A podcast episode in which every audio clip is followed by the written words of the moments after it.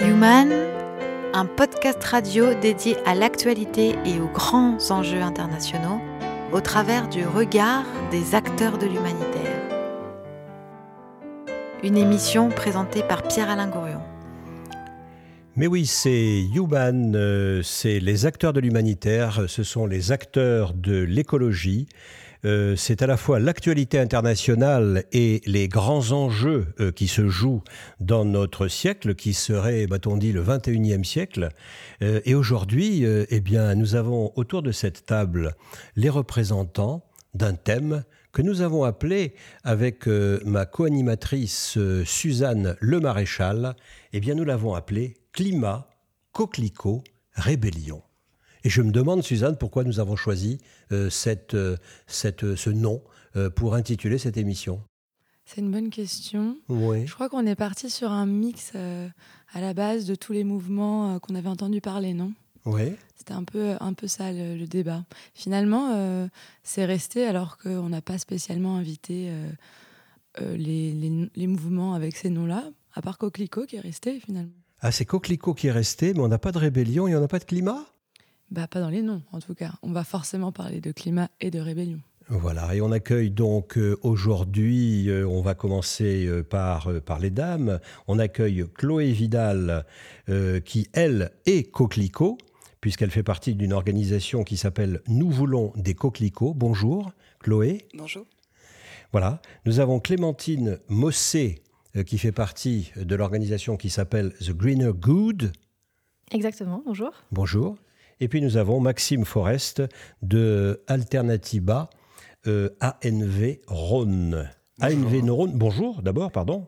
Maxime. Bonjour. Voilà. ANV, ANV, ça veut dire quoi? Ça veut dire action non violente. Vous êtes un non violent Ouais, on peut dire ça. après, c'est compliqué, on pourra y revenir, je pense, de définir ce qui est violent ou non violent. Et c'est un peu un enjeu dans, nos mouvements et un débat perpétuel, en fait. Bien sûr. Où est la violence? C'est ça. Qui la définit, en fait, et à quel curseur on est dans la société, en fait? Est-ce que casser une vitrine, c'est violent ou pas euh, par rapport à un système capitaliste qui peut euh, détruire des vies Voilà. Et donc, euh, ben voilà, on va vous demander de bien vouloir, peut-être Maxime, que puisqu'on est avec vous, de commencer par vous. Euh, donc, euh, d'où vous venez, qui vous êtes et comment est-ce que vous êtes euh, entré en contact avec Alternativa? Vous y occupez une position de, quelconque, de, précise bah, dans, cette organisation? Nous, on est un collectif qui se veut avec des pratiques horizontales, en fait, donc on n'a pas du tout de président ou autre et tout ça. Après, bien sûr, on a des gens qui sont engagés à différents niveaux. Et actuellement, bah, on va voir, c'est peut-être une thématique commune à certaines personnes ici, mais j'ai démissionné de mon travail, en fait, et je vais m'engager à plein temps pendant un an à ce collectif Alternative à Vérone. Et comment vous mangez? Eh ben, du coup, là, ça va être sur la forme d'un service civique euh, pour avoir une partie à manger. Puis ensuite, euh, j'étais ingénieur avant, donc j'ai aussi des réserves que je vais pouvoir utiliser sur un an et pouvoir avoir donc m'engager pour le collectif et voir ce que je vais vouloir faire après, qu'est-ce que je veux créer ou autre. Et quand est-ce que ça t'est venu cette idée de vraiment arrêter totalement? Déjà, ah, qu'est-ce que tu faisais exactement? Du coup, c'est un, long parcours. Hein, euh. Alors moi, du coup, comme j'ai dit, j'étais ingénieur informatique en fait depuis trois ans euh, à Lyon. Euh, dans le mouvement Alternativa, ça fait un peu plus d'un an que je me suis mobilisé et engagé dedans. Et c'est un peu des étapes successives. En fait, j'étais déjà engagé dans le, dans le milieu étudiant. Ensuite, euh, j'ai continué mes engagements dans la société enfin, civile, euh, chez les grands, on peut dire. Et euh, finalement, je suis arrivé à Alternativa avec une conscientisation autour de l'urgence climatique. Et j'ai vu tout le non-sens qu'il pouvait y avoir à continuer mon travail et une volonté de, de, faire des choses qui ont du sens pour moi et de vouloir aider en fait à construire ce monde de demain oui, parce qu'un un ingénieur informaticien, pardon de revenir à des choses très basiques, ça gagne 1500, 2000, 2000 2500 euros par mois minimum. Hein, bien sûr. Dans ces eaux-là. Ouais, bah, ça dépend. Et un service civique, euh, on le sait bien ici parce que euh, la technique est assurée par un service civique. Euh, la co-animation avec Suzanne est, également animée par un service civique. C'est 500 balles par mois. Oui, bien sûr. C'est un, un, fort engagement, je pense aussi, de démissionner, de faire ce choix. C'est un peu un saut dans le vide. Hein, Jusqu'à présent, moi, ma vie, c'était de manière très contrôlé en fait. Hein. Prépa, école d'ingénieur, emploi, pas de difficulté à trouver un, travail et autres.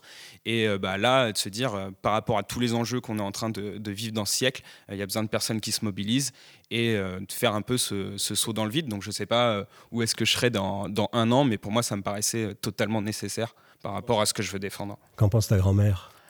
Bah, ma famille, alors bah, c'est toujours un peu euh, mitigé en fait, dans le sens où déjà il faut comprendre euh, quels sont les combats, comprendre l'urgence climatique, c'est pas forcément quelque chose de facile, d'aisé pour, euh, pour tout le monde. Et ensuite, c'est ouais, c'est ça, c'est plutôt de comprendre. Et ensuite, ils sont contents de voir aussi que je trouve quelque chose dans lequel je vais m'épanouir. Et ça fait de nombreuses années qu'ils savent aussi que j'ai des engagements et qui voient bien que j'y trouve du bonheur et que je me réalise dedans. Très bien. Et donc, du coup, euh, passons peut-être au deuxième invité, la deuxième invitée, Chloé Vidal. Euh, est-ce que vous pouvez nous parler de vous et euh, notamment de votre association également alors, si je dois expliquer aussi les raisons de mon engagement, le mouvement en fait est né le 12 septembre 2018. Il a été lancé par un journaliste qui s'appelle Fabrice Nicolino, euh, qui a publié un article dans un des, journaux dans lequel il, écrit, qui est le Charlie Hebdo. Euh, ça s'est accompagné d'un livre manifeste euh, écrit, coécrit avec François Veyrette de Génération Future. Et en fait, c'est à partir de là que je me suis engagée dans le mouvement. À partir de là, il y a eu toute une série de rassemblements dans toutes les villes, toutes les communes en fait de France, villes et villages, chaque premier vendredi du mois. Et donc, j'ai commencé par rejoindre en fait le collectif de Lyon, voilà, en septembre 2018 pour le premier rassemblement.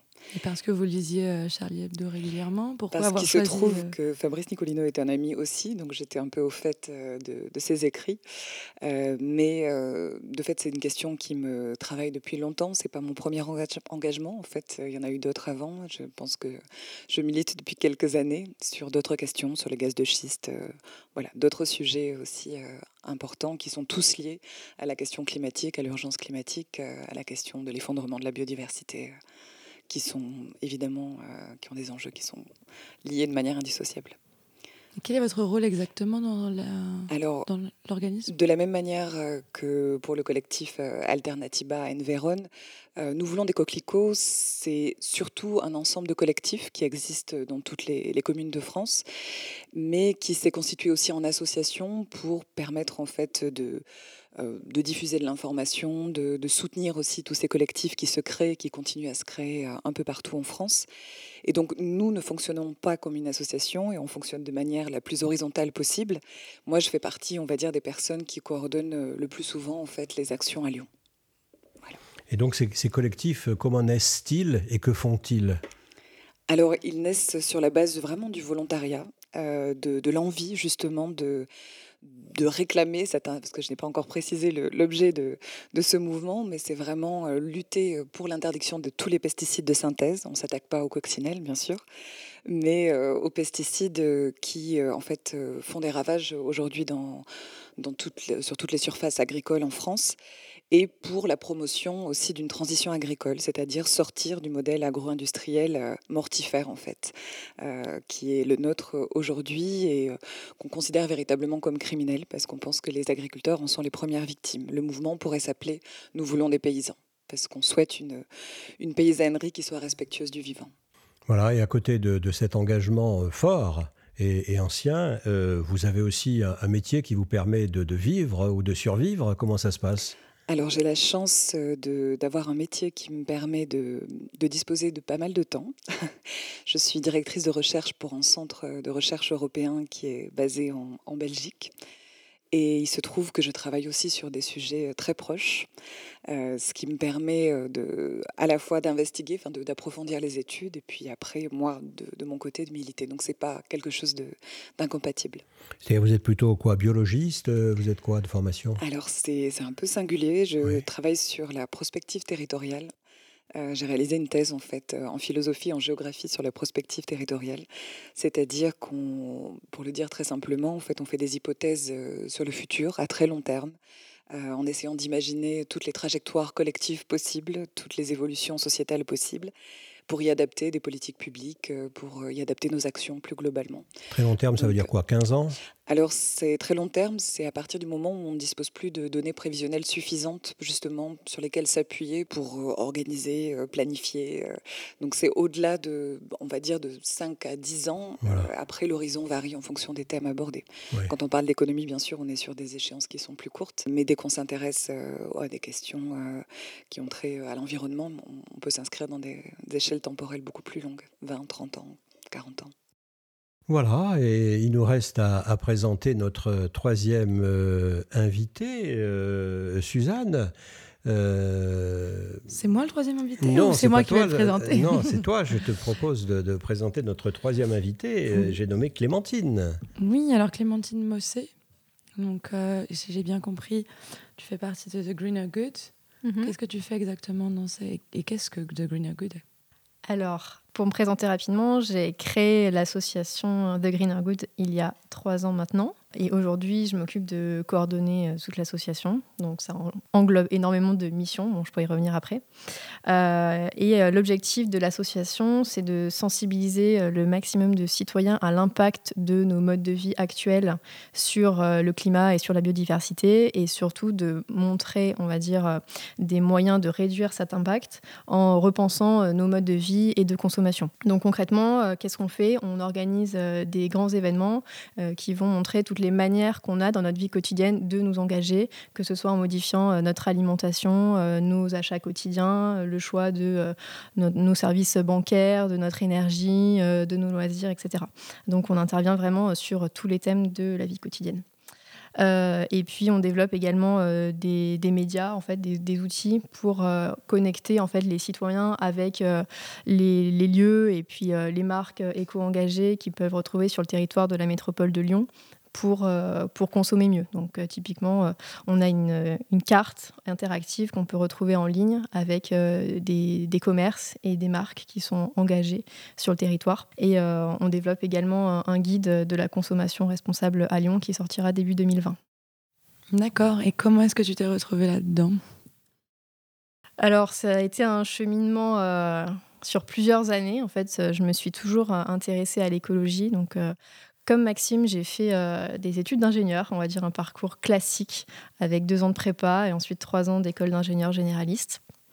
Euh, quand j'étais en école d'ingénieur, euh, j'ai eu un engagement associatif fort parce que j'ai à la fois contribué à créer des forums de rencontres entre étudiants et ingénieurs. Donc j'ai un peu approché le côté organisation d'événements qui m'a beaucoup plu.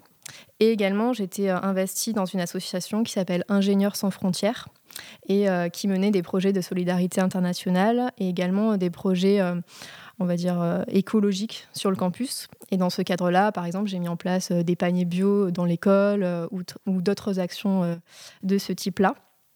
Et ensuite, euh, on va dire, j'ai continué mon parcours classique. Donc, euh, euh, j'ai commencé à travailler dans des bureaux d'études. J'ai travaillé pendant sept ans dans le domaine des transports publics. Et, mais cet engagement-là mûrissait en fait au fil des années. Et, un jour, je me suis dit, en prenant conscience de bah, tous les enjeux actuels, tous les enjeux environnementaux notamment, euh, je me suis dit qu'il fallait vraiment euh, bah, faire quelque chose pour euh, sensibiliser le maximum de personnes à ces enjeux et à ce qu'on peut concrètement faire nous en tant que citoyens. Donc c'est de là que j'ai eu l'idée de créer en fait, d'associer les, les, deux choses qui me passionnaient, donc l'écologie et puis le côté créer des événements, pour créer un événement sur justement l'éco-responsabilité au quotidien. C'est toi qui l'as créé totalement. Oui. Et oui, elle est la, créatrice de cette, de cette organisation qui, a quelle taille aujourd'hui en, en, nombre d'adhérents, chiffre d'affaires, si je peux me permettre de parler de chiffre d'affaires pour une ONG, mais on en parle quand même. Hein. Alors aujourd'hui, euh, on a 35 bénévoles. Ouais. On a également des volontaires en service civique dans, dans l'association. Euh, et puis, euh, alors chiffre d'affaires, oui, c'est toujours un peu compliqué parce que bah, l'association voilà, est encore jeune. Euh, disons qu'en 2019, on va dire qu'on avait un budget de 30 000 euros, ce qui n'est pas non plus euh, énorme. Mais... Alors, ce qui me frappe beaucoup en, démarrant cette émission avec, avec vous trois, bon, on va le dire pour, euh, pour nos auditeurs qui, qui, qui, ne vous voient pas, qui vous, qui vous écoutent, vous avez allé entre 25 et 35 ans, je ne crois pas me tromper, pas de beaucoup, enfin bon, voilà, vous êtes plutôt jeune, mais vous êtes tous les trois de formation scientifique. Et ce n'est quand même probablement pas un hasard si euh, des, jeunes gens, des jeunes femmes de formation scientifique se retrouvent, bah, si, quelque part, je, vois euh, euh, Chloé Vidal qui, qui, me dit non, je ne suis pas scientifique ou je ne suis pas jeune. Qu'est-ce qu'elle veut nous dire? Peut-être les deux à la fois. non, non, je, simplement, oui, j'aime plutôt un parcours en, humanité. Enfin, plutôt. D'accord, euh, directeur de recherche. Scientifique, oui, oui, directeur hein de recherche. Bon, tu es une chercheuse. Oui, oui, oui, absolument. Mais c'est vrai que ce n'est pas, pas la technique au départ. Mais oui, d'accord. Plutôt une réflexion sur la technique. Une réflexion sur la technique. Mais ce que je veux dire, c'est qu'il il semblerait que, que sépare une approche en quelque sorte scientifique euh, que vous en arrivez à prendre euh, des, positions euh, claires et, nettes et, parfois, j'allais dire, à rebours de l'essentiel et, de, oui, oui, du fonctionnement de notre société. On va en parler dans la suite. Mais avant, on va s'offrir une petite pause musicale. la musique, c'est vous qui nous l'avez proposée. Et là, l'un de vous trois nous a proposé plus chaud que le climat. Qui nous a proposé Plus chaud que le climat? C'est moi, c'est Maxime. C'est Maxime. Et donc, Plus chaud que le climat de Malik Karma, ouais, c'est un militant euh, de, de, nos réseaux Alternatiba NVCOP 21, un peu depuis le début, et rappeur aussi, qui a parlé de, de non-violence et de climat dans, dans un de ses clips. On l'écoute.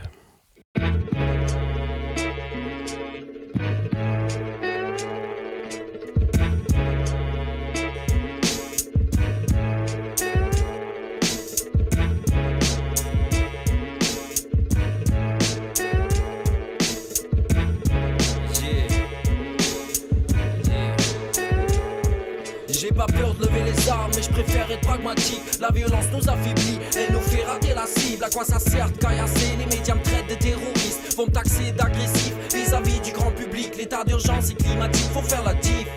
Choisissons la stratégie permettant de renforcer nos effectifs. La désobéissance pour faire bouger les lignes. Et c'est en brisant le silence qu'on va arrêter ces crimes. Dénonçons les responsables qui nous enfoncent dans l'impasse. Face aux fossoyeurs de la terre, pas question de baisser les bras. Pour l'avenir de nos enfants, prêts à défier la loi. On est plus chaud, plus chaud, plus chaud que le climat. Et donc voilà, plus chaud que le climat. C'est marrant, c'est quelque chose qu'on entend très souvent en manifestation, n'est-ce pas? Plus chaud, plus chaud que le climat. Moi, je l'ai entendu plus d'une fois. En parlant de manifestations, on voudrait parler aujourd'hui euh, de, des actions militantes. Donc, ce que, pourquoi est-ce qu'on vous invité ici? C'est parce que je trouvais qu'il y avait Alternativa à Enverone qui organise des actions plutôt ce qu'on appelle directes. Est-ce que tu peux nous en parler? Ouais, alors nous on organise euh, un peu beaucoup de choses. Euh, donc déjà de tenir à préciser qu'on a une partie vraiment alternative avec, euh, on tient un bar associatif où on a une programmation culturelle, une programmation militante où on fait des conférences, des débats. Enfin par exemple ce soir il y a une conférence sur crise migratoire ou crise de l'accueil. Enfin voilà, on touche des thèmes variés. On a de la programmation aussi de concerts, de théâtre. Enfin voilà, on fait vraiment beaucoup de choses aussi dans le terme des alternatives. On tient une AMAP, on fait la promotion de la gonette. Enfin voilà, on fait vraiment une promotion des alternatives et du nouveau système qu'on veut mettre en place. Et de l'autre, euh, on sait qu'on doit résister euh, à Alors on précise quand même, AMAP, c'est quoi? AMAP, c'est euh, Association pour le maintien de l'agriculture paysanne. Donc on se retrouve un peu avec Nous volons des coquelicots. Ça permet d'avoir chaque semaine un panier d'un paysan. et en fait, c'est un engagement sur un an, ce qui permet d'assurer un revenu au paysan, peu importe la production qu'il aura. Et la gonette? Et la gonette, c'est une, une monnaie locale de Lyon, qui est une monnaie alternative à l'euro, qui permet de sortir de ce modèle financier. Donc voilà, on est vraiment dans la promotion des alternatives sur tout un pan, mais on sait qu'on doit rentrer en résistance par rapport à ce système et on pratique euh, de la stratégie non violente, de l'action non violente, c'est-à-dire euh, après qu'on ait épuisé tous les moyens de, débat, de rencontre, d'aller poser nos revendications auprès d'élus, qu'on fait des pétitions, qu'on fait tout ça, quand tout ça ne fonctionne plus, eh ben on décide de rentrer en désobéissance plutôt et de faire des actions. Euh, je pense un, exemple à montrer, c'est on est sur la métropole de Lyon qui ne veut pas entendre nos revendications autour de la publicité et surtout enlever cette publicité de la ville et notamment les écrans numériques qui comptent implanter dans nos villes, eh ben, on a été euh, recouvrir la métropole de publicité pour voir si elle aimait ça euh, quand on mettait des publicités sur ses murs à elle. Je pas, pas compris l'histoire de la publicité, pardon. Alors, la, publicité, la publicité, en fait, pour nous, c'est un des, une des racines de ce système qui pousse à la surconsommation. Et donc, on aimerait euh, voir la publicité disparaître de nos villes, tout simplement, puisque ça invite les gens à surconsommer. Ah et, et vous avez demandé à la métropole de supprimer supprimer la publicité des lieux. ça fait, euh, Alors, ça fait deux ans qu'il y a une association qui s'appelle Plein la Vue, euh, qui travaille sur ces thématiques, qui fait un travail de plaidoyer, de fond, qui amène des arguments scientifiques, qui amène vraiment tous les éléments à la métropole de Lyon pour montrer en quoi c'est néfaste. Et euh, la métropole, elle, n'entend rien. On se retrouve en réunion publique où euh, il n'y a pas d'avancée par rapport au précédent règlement publicitaire, où des lobbyistes de la publicité interviennent pour dire que c'est un patrimoine culturel, une liberté d'expression, la publicité, alors que pour moi, c'est une, c'est une liberté de tuer, hein, si on va jusqu'au bout et qu'on caricature un petit peu. Et donc, euh, nous, on est contre cette publicité et on voudrait l'enlever de ces espaces publics. Et Mais est-ce que, pardon, juste, juste une question, est-ce que la métropole a les moyens juridiques de supprimer la, la publicité sur son territoire? Oui, bien sûr. On le voit à Grenoble, ils l'ont fait en fait. Alors, il faut après rentrer un peu plus dans la technique, hein, mais euh, il y a différents euh, moyens. Donc là, il y a le règlement publicitaire qui est en cours de, révision. Euh, il pourrait être vraiment minimum ce règlement publicitaire par rapport à la loi pour déjà limiter toutes les tailles et tous les équipements publicitaires. Mais ensuite, il y a des techniques, par exemple, de tout simplement ne pas renouveler son contrat avec JC Déco. Et donc, s'il n'y a personne pour mettre des publicités, bah, il n'y a plus de publicité dans la ville et on peut mettre des arbres à la place. Et les vélos alors? Et les vélos, alors, eh ben, c'est une solution de mobilité, mais qui euh, pourrait totalement être financée aussi par la métropole. Et on peut développer aussi plein d'autres euh, moyens de mobilité. Déjà, on aurait tous des pistes cyclables. On pourrait, pourquoi pas, euh, donner des vélos aux gens, en fait. Au lieu d'avoir une prime à la casse des voitures et de racheter une nouvelle voiture, on pourrait fournir des vélos aux gens. Donc voilà, il y a vraiment plein de choses à s'ouvrir en termes de revendications et de méthodes. Et il faut euh, des choses comme ça qui sont vraiment un changement de système et aller à fond dans ces propositions parce que maintenant ça urge en fait, on a besoin de ce genre de propositions. D'ailleurs, euh, j'ai eu l'occasion de participer euh, à une de vos formations, qui est des formations à la désobéissance civile. Donc la désobéissance civile, c'est forcément non, non violent. Alors, euh, je ne sais pas. en tout cas, euh, chez, enfin, chez nous, oui. Euh, mhm. Après, donc nous, nos formations, elles visent à apporter un consensus d'action. Donc, on, a certains critères autour de la non-violence, ce qu'on estime non-violent actuellement dans la société. Donc, c'est des choses qui peuvent évoluer. Et à côté de ça, bah, on apprend aux personnes à se comporter en action de manière non-violente. Et en fait, c'est pour nous Enfin, si on fait une action en fait et qu'on a une revendication euh, politique, qu'on a une symbolique, qu'on a quelque chose qu'on travaille, qu'on a du travail de fond qui a été fait avant, euh, actuellement, euh, le fait de casser une vitrine, de dégrader quelque chose, noie tout le débat et focalise l'attention juste là-dessus. Et donc nous, on essaye d'avoir des stratégies pour éviter ça et parler d'autre chose en fait qui sont, euh, qui sont vos référents par rapport à la désobéissance civile? Moi, quand on me dit désobéissance civile, je pense, euh, je pense Gandhi, je pense Jean-Paul Sartre euh, dans les années 60. voilà, je pense à certains Noirs américains qui étaient partis sur cette, dans cette direction aussi. quels sont vos... vos oui, bien sûr, ça fait partie de, de ces références, mais il, y a aussi, il y a aussi des chercheurs, il y a des mouvements aussi qui ont déjà été non violents. Par exemple, je pense au mouvement Haute-Port qui a fait tomber la dictature de Miso Velic, je crois. Et, euh, dans quel pays ça euh, C'est dans les pays serbes, dans les Balkans. Et euh, voilà, du coup, il y a vraiment plein d'exemples aussi de, de luttes non violentes qui nous, qui nous inspirent. Et ensuite, forcément, c'est quelque chose qui se construit en fonction de, de, nos milieux, parce que le livre que le mouvement Haute-Port a, rédigé, en fait, c'est comment faire tomber une dictature quand on est petit, euh, sans armes et sans argent. Bon, bah, nous, on n'est peut-être pas dans une dictature encore en France, mais euh, du coup, comment est-ce qu'on peut faire des parallèles pour trouver des moyens de faire tomber ce système? Donc ça, ce sont des, grosses actions qui s'organisent finalement et qui se font un peu collectivement. Ce que propose euh, The Greener Good, ce serait pas de pouvoir faire des choses soi-même, et individuellement, qui finalement, si tout le monde s'y mettait, changerait peut-être quelque chose. C'est une autre façon d'agir, mais elle peut être tout aussi bien et tout aussi efficace. Mhm. Bah, pour moi, en fait, euh, ces approches-là sont complémentaires. C'est-à-dire que euh, à mon sens, on doit agir à notre échelle, dans notre quotidien, favoriser euh, justement euh, des marques, euh, des commerces qui sont engagés aussi pour les faire perdurer, pour avoir des vraies alternatives pérennes, mais aussi s'engager plus loin, donc porter soit des engagements politiques, des engagements associatifs, s'engager aussi dans des entreprises, soit en interne, soit en créant soi-même des initiatives. Donc, on doit vraiment, en fait, voilà, combiner toutes ces actions-là. Et effectivement, euh, on peut euh, commencer par euh, notre vie quotidienne et repenser en fait tous nos actes de, consommation courante. Est-ce que vous incitez également ou alors vous proposez de participer en fait aux, actions qui sont organisées par exemple par Alternatiba ou, ou tous ces autres mouvements, finalement, ces manifestations, des mouvements plus actifs, entre guillemets, de collectifs? Est-ce que vous les proposez? Est-ce qu'entre vous, vous avez la communication de participer? Euh, oui, bah nous, on a relayé les marches pour le climat. On y a nous-mêmes participé avec euh, une partie des bénévoles de l'association. Euh, donc, pour, nous, voilà, pour nous, c'est complémentaire. Et puis, ensuite, dans nos événements, on a aussi d'autres associations qui participent. Et justement, c'est bah, en collaborant et en faisant chacun la communication sur nos différentes initiatives et nos différents mouvements qu'on va pouvoir faire grandir en fait cette pensée-là. Et du coup, pour la troisième ce que j'appelle un peu le troisième euh, moyen, mais disons qu'il y en a plein d'autres, hein, parce qu'on ne parle pas du boycott, mais d'une certaine manière, ça peut être tout ça, c'est la même chose. Mais on a aussi des pétitions. Est-ce que c'est ça, si j'ai bien compris, euh, on des coquelicots? Alors, euh, on, a tendance à dire que, à rappeler qu'il ne s'agit pas à proprement parler d'une pétition, mais d'un appel à l'action. ce qui nous inscrit aussi dans, voilà, dans la même mouvance que, que d'autres mouvements citoyens.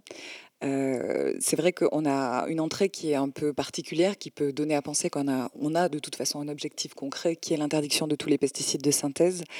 Mais c'est l'idée qu'en fait, on s'attaque à la, à la crise écologique de manière très concrète à travers cette question, ce prisme justement des pesticides.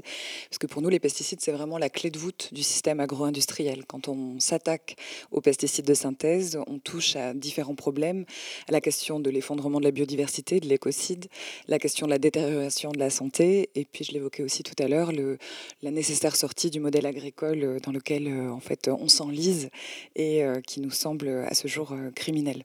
Donc on, voilà, on a un appel à l'action qui est le point de départ euh, du, mouvement citoyen Nous voulons des coquelicots qui a donc été lancé en septembre 2018, qui a un an et qui a recueilli euh, près de 900 000 signatures euh, aujourd'hui. J'ai évoqué aussi tout à l'heure les rassemblements citoyens devant chaque mairie ou hôtel de ville de, de communes en France. Et euh, il y a de plus en plus de, communes en fait où des collectifs se forment, petits ou grands.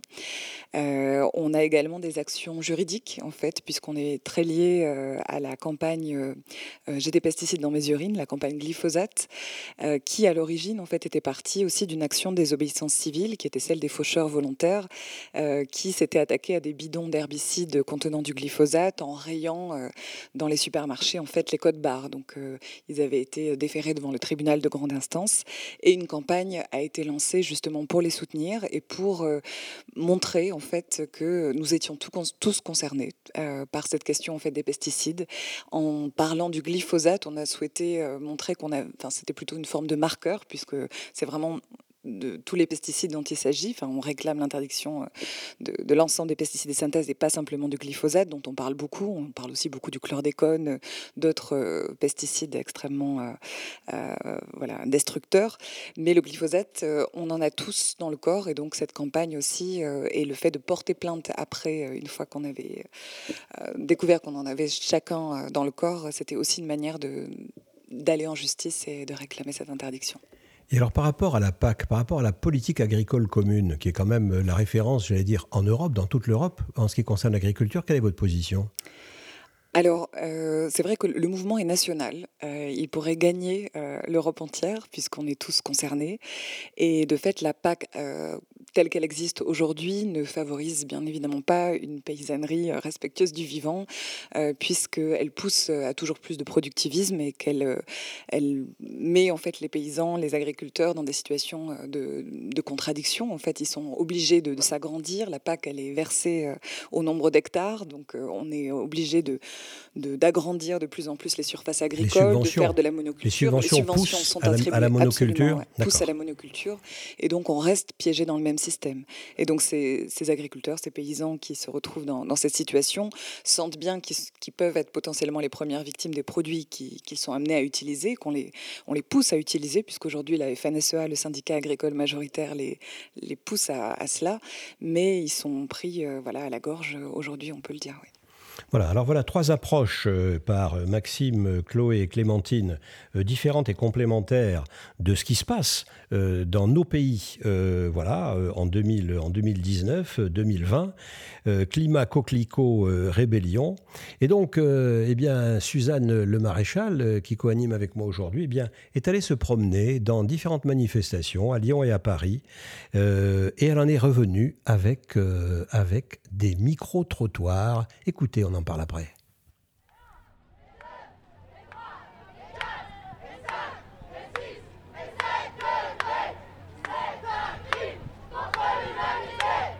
C'est la première marche pour le climat que j'effectue ici à Lyon. Ah c'est vrai, c'est la première. Qu'est-ce qui t'a motivé à venir? Le fait que ce soit un samedi, parce qu'habituellement c'est un vendredi et le vendredi c'est compliqué avec le boulot. Bon voilà. Donc là on profite que ce soit un samedi pour euh, avoir une mobilisation. Mobilisation, comme on peut le voir, il y a quand même beaucoup de monde. C'est quand même mieux de faire ça quand tout le monde peut venir pour montrer effectivement que bah, c'est le combat de chacun de défendre l'écologie, de défendre la planète. Est-ce que vous pensez qu'une manifestation aujourd'hui ça a encore de l'impact? Euh, si c'est nécessaire. Et là, on est à Lyon et on voit ce qui se passe à Lyon. Mais quand on voit que cette manifestation pour le climat, elle est mondiale, avec euh, des centaines de milliers, voire des millions de personnes de par le monde, on pense à New York, on pense en Allemagne hier, toutes ces personnes qui se mobilisent de manière globale, ça a forcément un impact. Euh, les gouvernements et les responsables politiques sont obligés de se rendre compte qu'il y a une mobilisation monstre et qu'il est nécessaire d'agir. Ils ne peuvent pas faire de la sourde oreille. Bah, cette manifestation, déjà, il faut comprendre qu'elle s'inscrivait dans, un cadre global. Hein. C'est de la mobilisation de masse qui a commencé depuis plus d'un an et euh, là qui fait une rentrée climatique qui commençait dès le 2 septembre en fait avec un procès de militants euh, qui passait donc euh, devant le juge et parce qu'il y a une forme de répression, le système est en train de résister à ce qui se passe. Les manifs écolos, tu, vois, tu vois beaucoup de slogans marrants, tu vois beaucoup d'affiches euh, d'affiches super généralistes, mais tu vois pas de, revendications très précises. Du coup, c'est, euh, je, vois, je, vois, je pense que c'est pas suffisant. C'est un, début, mais faut, euh, faut que ça se transforme en revendications précises. J'y crois plus trop, mais ça, c'est mon avis personnel. Et je viens ici parce qu'on a plein de forces vives et plein de copains, mais je doute encore de l'utilité profonde de la manifestation en elle-même. Du moins quand elle reste calme et inoffensive. En fait, euh, il, faut, euh, il faut de tout. Il faut d'un côté, il y a celles et ceux qui vont manifester et faire des mobilisations de masse, et d'un autre, euh, ceux qui vont plutôt passer à l'action. Et après, chacun, chacune peut trouver son mode d'action et là où il ou elle se retrouve le plus. Mais il faut de tout.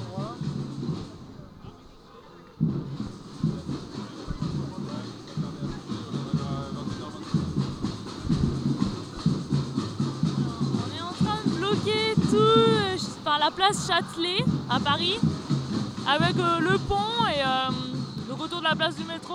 On essaye de mettre en place euh, la société qu'on a envie de voir demain.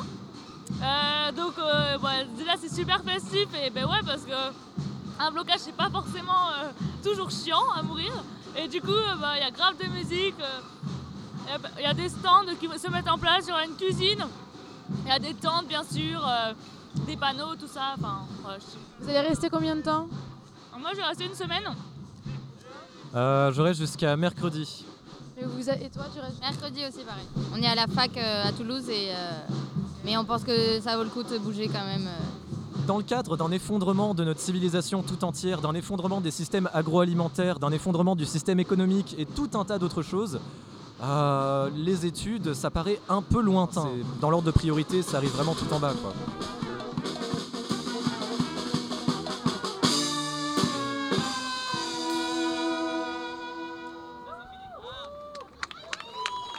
Que tu as un gilet mi-jaune, mi-vert. Euh, qu'est-ce que c'est que ce gilet?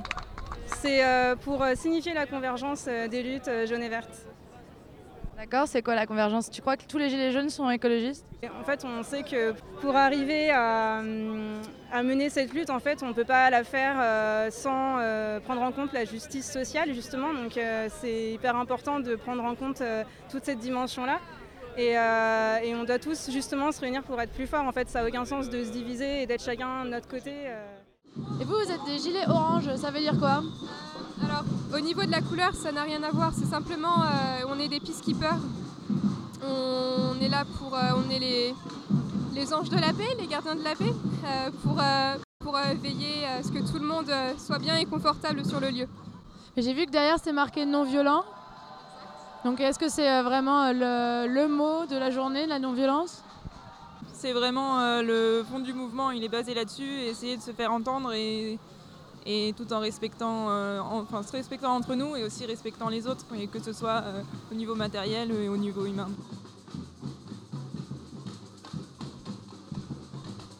je vais aller à mon cours de yoga je vais prendre euh, du V2 et je vais revenir pour dormir, en espérant qu'entre et deux, euh, ils ne viennent pas expulser tout le monde.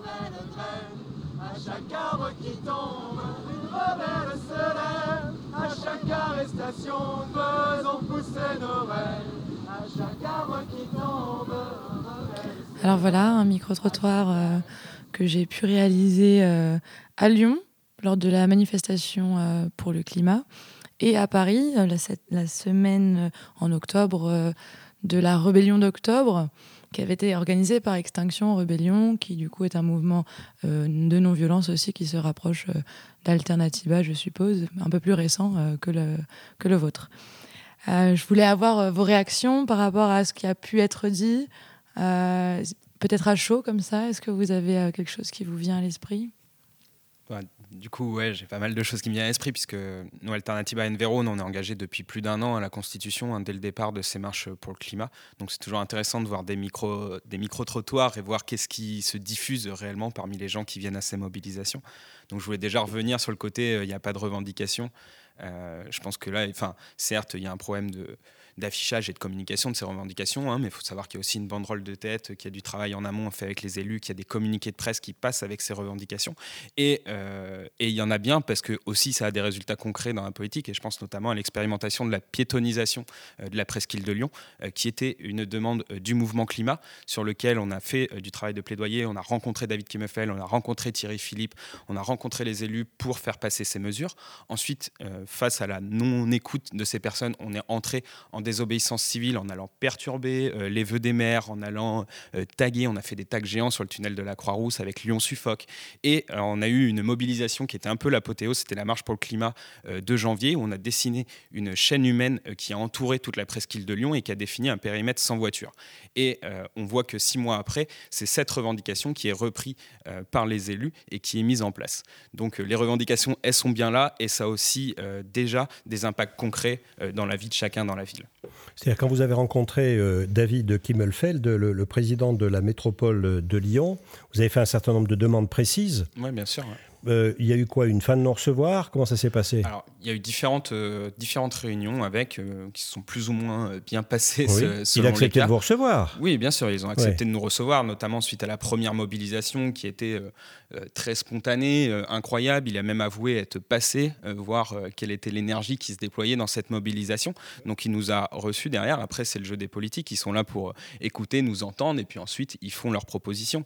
Et donc actuellement, sur toutes les propositions qu'on a pu mettre sur la table, hein, qui pour nous nous paraissent euh, légitimes euh, et à devoir être appliquées immédiatement, euh, on est très très loin du, du compte et on le voit encore aujourd'hui. Gérard Collomb qui, qui vient de remporter l'investiture de la République en marche pour la métropole de Lyon. Non, la mairie, la métropole. La pardon, oui. métropole, ouais, Oui, qui était en conférence, Exact. en conférence de presse, qui à nouveau apporte son soutien à l'anneau des sciences, au Lyon-Turin, enfin à tous ces projets autoroutiers qui sont destructeurs et climaticides et qui sont absolument pas euh, une vision de l'avenir, à mon sens.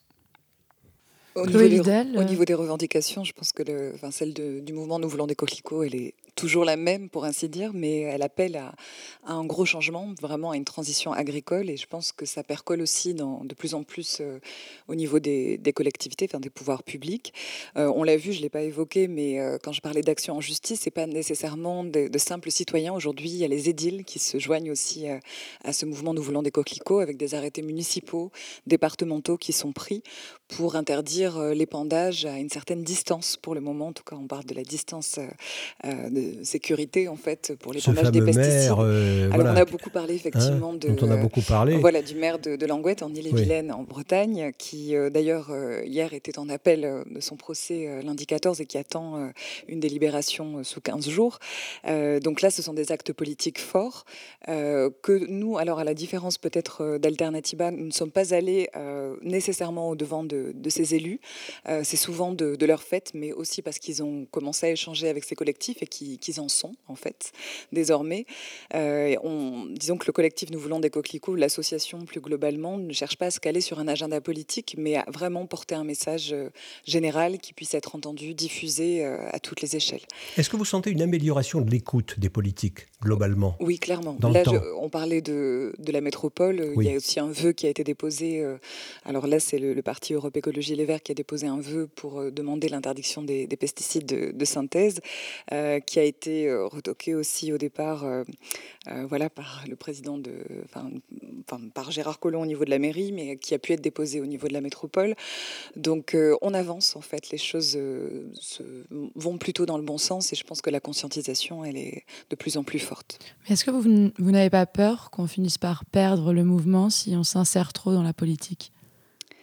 Précisément, c'est ce que je, je pense qu'en fait, il faut trouver les moyens de donner force concrète en fait à ce mouvement avec, euh, avec des actes politiques. Euh, donc là, quand on parle vraiment d'interdire euh, tous les pesticides de synthèse sur une commune, parce qu'en général, même quand on est dans des plans ou zéro phyto, on a encore des pesticides dans les cimetières, dans les stades, qui sont quand même des lieux fréquentés malgré tout. Et, donc voilà, arriver déjà à l'échelle d'une ville à l'interdiction complète des pesticides, c'est une chose. Au niveau de communes rurales, l'enjeu est encore plus important puisque là, on a, on a vraiment des surfaces agricoles autour. Euh, je pense que c'est nécessaire, mais euh, ce n'est pas suffisant. C'est-à-dire le mouvement, il continue à vivre indépendamment de, de ces échéances politiques. On n'est pas collé à la campagne aujourd'hui municipale. Et par rapport, au, par rapport, dire aux paysans, par rapport aux agriculteurs ou par rapport au, au, au mouvement représentatif ou censé être représentatif des agriculteurs, ça se passe comment globalement? Dans notre pays, Alors, euh, traditionnellement paysan, bien que la paysannerie, bien sûr, ait diminué en nombre. Il y a un rapport euh, assez alarmant qui est sorti au Sénat juste avant l'été, dont on a fait euh, peu de publicité, mais qui évoque un véritable déclin agricole en France. Il faut savoir que d'ici 10 ans, il y a 50% des agriculteurs qui vont partir. On connaît la situation de précarité dans laquelle se trouvent aujourd'hui les agriculteurs, et on a le mouvement de Nous voulons des coquelicots dénonce en fait l'inertie, l'inaction de, du principal syndicat agricole qui aujourd'hui continue de, de, former les futurs agriculteurs aux méthodes. Euh, oui, la, FNSE. La FNSE, oui. Qui, euh, voilà, qui n'offre pas encore une formation à des techniques alternatives qui pourraient permettre euh, de sortir justement de, de ce modèle agro-industriel qui, qui est à bout de souffle, en fait, qui montre clairement ses limites aujourd'hui. Mais alors, le paysan de base, comment il réagit à ça? Il dit Je vais plus pouvoir travailler Il dit quoi? Alors, c'est vrai qu'on rappelle souvent, euh, comme je le disais au début de l'émission, nous voulons des coquelicots, c'est vraiment nous voulons des paysans. C'est-à-dire qu'on n'est pas là pour stigmatiser, euh, on ne fait pas de l'agribashing comme on le dit aujourd'hui, on ne stigmatise pas les paysans. Et bien au contraire, ce qu'on souhaite, c'est vraiment des, des paysans qui puissent travailler dans de bonnes conditions et produire une alimentation saine qui soit accessible au plus grand nombre. Donc euh, c'est plutôt vraiment un accompagnement des, agriculteurs aujourd'hui euh, qu'on appelle de nos voeux, en fait.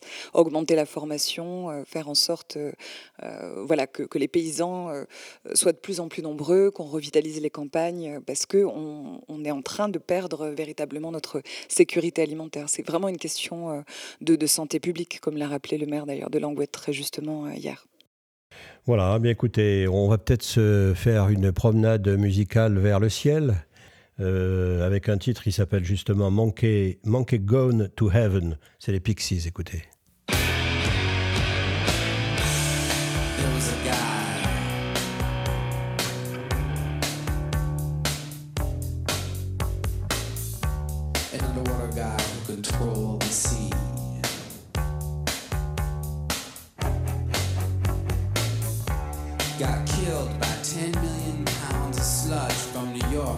Jersey.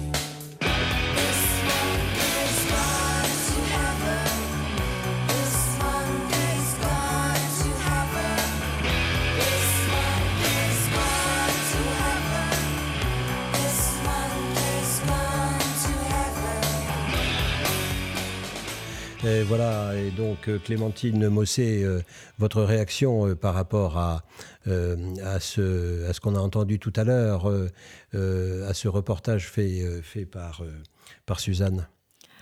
Alors moi je suis très contente de voir qu'il y a autant de jeunes en fait qui s'investissent dans ces marches et dans ces mouvements-là parce que c'est eux aussi qui font bouger les choses.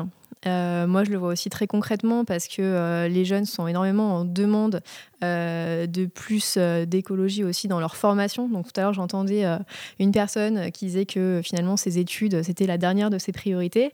mais néanmoins, quand ensuite les jeunes dans, dans leurs écoles, dans leurs institutions, demandent aussi des changements, eh bien, cela entraîne aussi des, des prises de conscience de la part des équipes enseignantes et des modifications de programmes. Et ça, je le vois dans des écoles d'ingénieurs, par exemple, parce que c'est des milieux que je connais, mais pas que. Euh, ça arrive aussi euh, dans des universités, etc. Donc, euh, je pense que justement, il faut que chacun s'empare de ces sujets-là et ensuite se mettre en action pour faire changer à la fois bah, soit ces, ces écoles, ces établissements, mais après, plus généralement, ces entreprises ou en tout cas les milieux dans lesquels la personne évolue. Des jeunes d'ailleurs qu'on a vus dans la rue qui dorment dans la rue pendant une semaine. Mm. Euh, c'est quand même un acte fort de mm. décider de se poser là euh, et de s'imprégner vraiment de la lutte et du mouvement. Est-ce que c'est quelque chose que tu serais capable de faire? De dormir dans la rue pour une cause? C'est une bonne question. Je pense que... Euh, Après, enfin peut-être euh, les, actes de désobéissance civile ou de résistance, ça n'a pas du tout à être à la première ligne, à prendre les risques juridiques. En fait, on voit qu'une action comme ils ont pu mener euh, cette semaine mm. de rébellion à Paris, tout ce qu'on voit pas, c'est toute l'organisation, toute la logistique qu'il a fallu derrière. Mm. Et il faut différents types de personnes mm. aussi qui sont capables bah, d'amener cette organisation. Enfin, nous, on a réalisé des actions où on avait 500 à 1000 personnes. quand on a été bloqué un sommet à Pau, et bah, ces 500 personnes, il faut les héberger, il faut les nourrir. Et tout ça, c'est un gros travail aussi de, de bénévoles et de logistique qu'il y a derrière. Il faut communiquer sur les actions. Enfin, il y a vraiment une diversité des rôles où chacun peut aussi trouver sa place dans cette résistance mmh. climatique. Et, là, du coup, on parle beaucoup d'actions. Est-ce qu'on pourrait parler euh, solutions euh, concrètes? Et donc, on parlait de revendications d'ailleurs. Euh, j'ai l'impression que The Greener Goods ont quand même beaucoup de solutions à proposer. Est-ce que mmh. tu pourrais nous en donner quelques-unes? Euh, de manière générale, euh, dans notre vie quotidienne, bah, s'interroger sur euh, nos vrais besoins. Est-ce qu'on a vraiment besoin de bah, travailler plus pour gagner plus, pour ensuite consommer plus? Donc en fait, c'est toute cette philosophie de la société de consommation qu'on peut remettre en question et vraiment en fait bah, travailler en fonction de nos besoins. par exemple, je vais citer une méthode qui s'appelle la méthode bisou. Euh, qui a été euh, mise au point par euh, Marie Dubois et, une autre personne qui s'appelle Herveline. donc cette méthode, ça consiste à se dire bah, à chaque acte d'achat, est-ce que j'en ai vraiment besoin? Donc c'est le B. Est-ce que j'en ai besoin immédiatement? Est-ce que j'ai pas un objet similaire qui pourrait faire l'affaire? Ce produit-là qui me fait envie, est-ce que euh, je connais son origine et les conditions de fabrication, etc.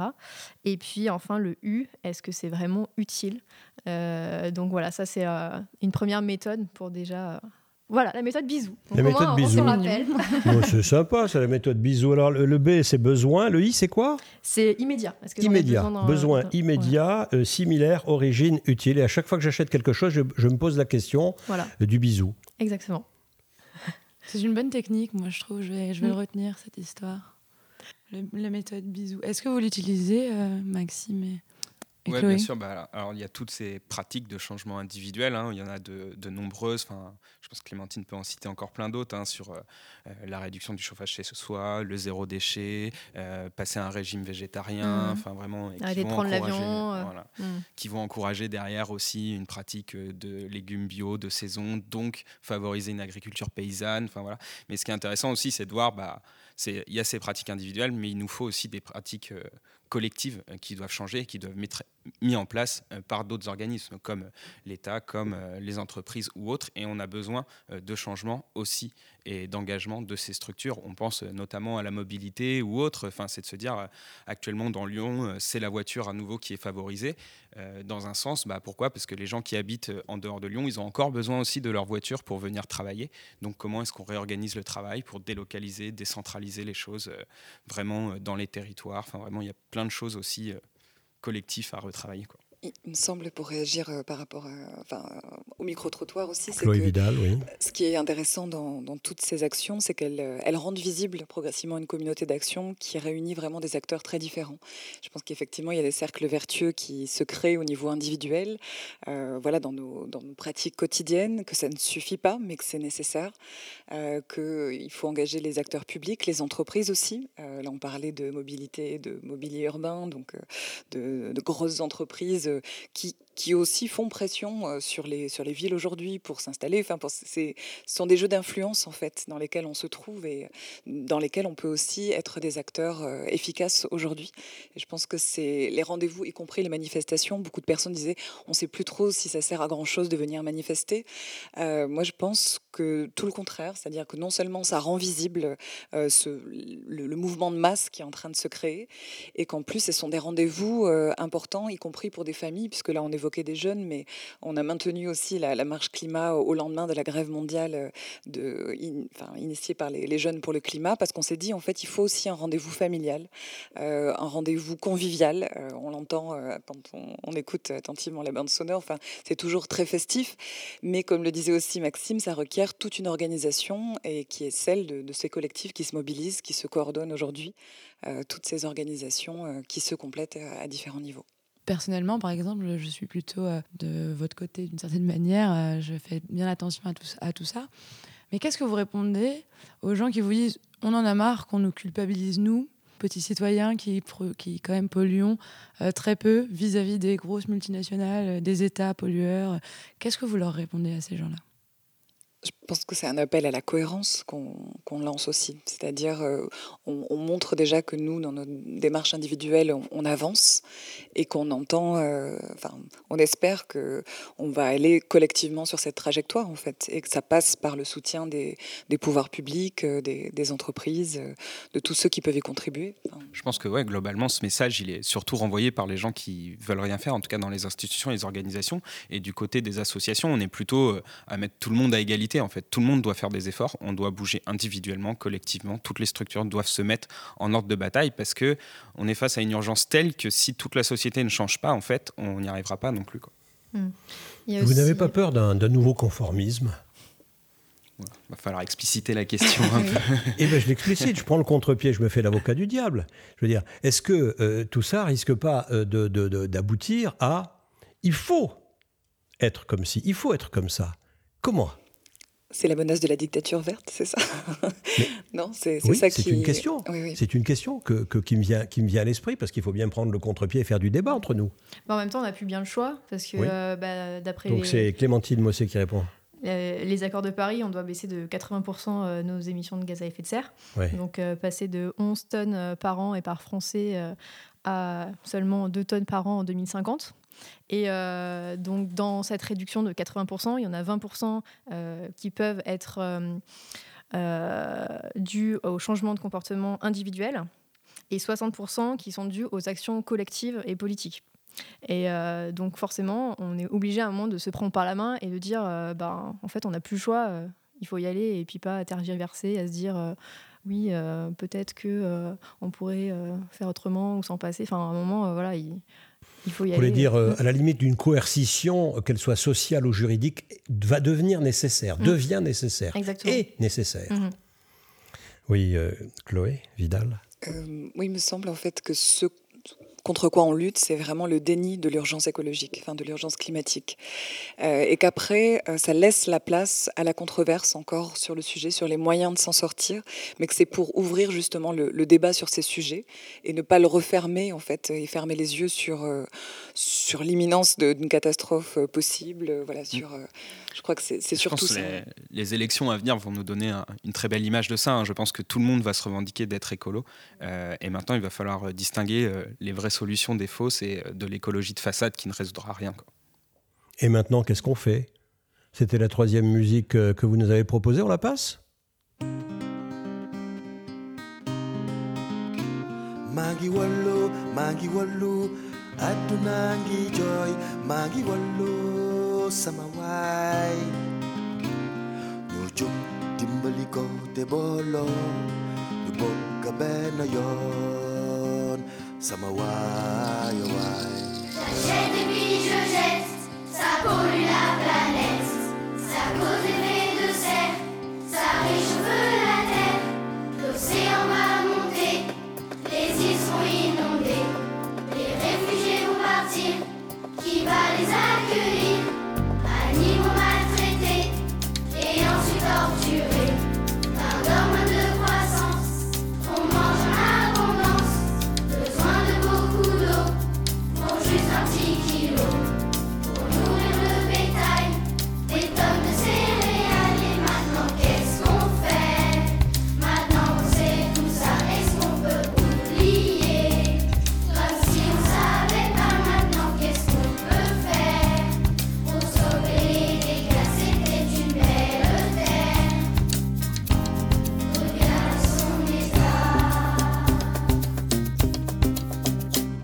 Vous êtes euh, dans Human. Human, euh, voilà, toi l'homme, tu fais quoi euh, pour ta planète sur le terrain de l'écologie et sur le terrain de l'humanitaire ou de l'humanitarisme? Et vous venez d'entendre eh bien, la voix d'enfant. La voix d'enfant enregistrée, Clémentine Mossé, dans quelles conditions?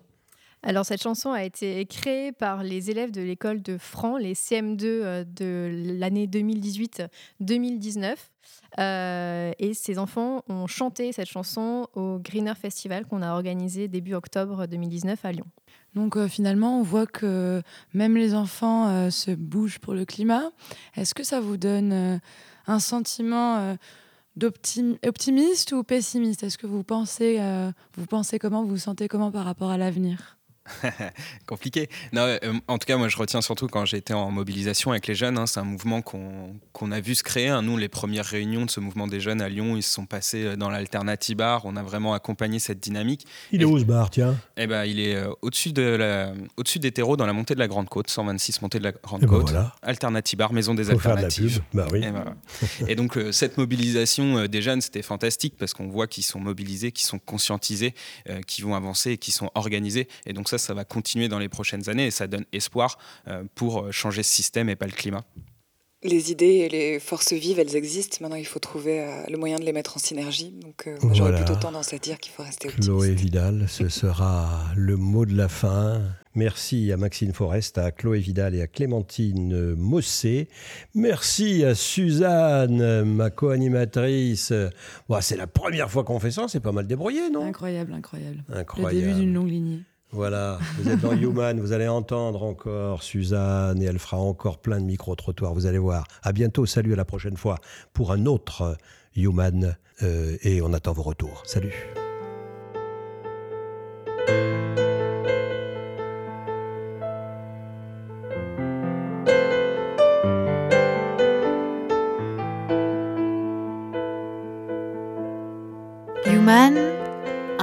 Radio dédié à l'actualité et aux grands enjeux internationaux au travers du regard des acteurs de l'humanitaire. Une émission présentée par Pierre-Alain Gourion.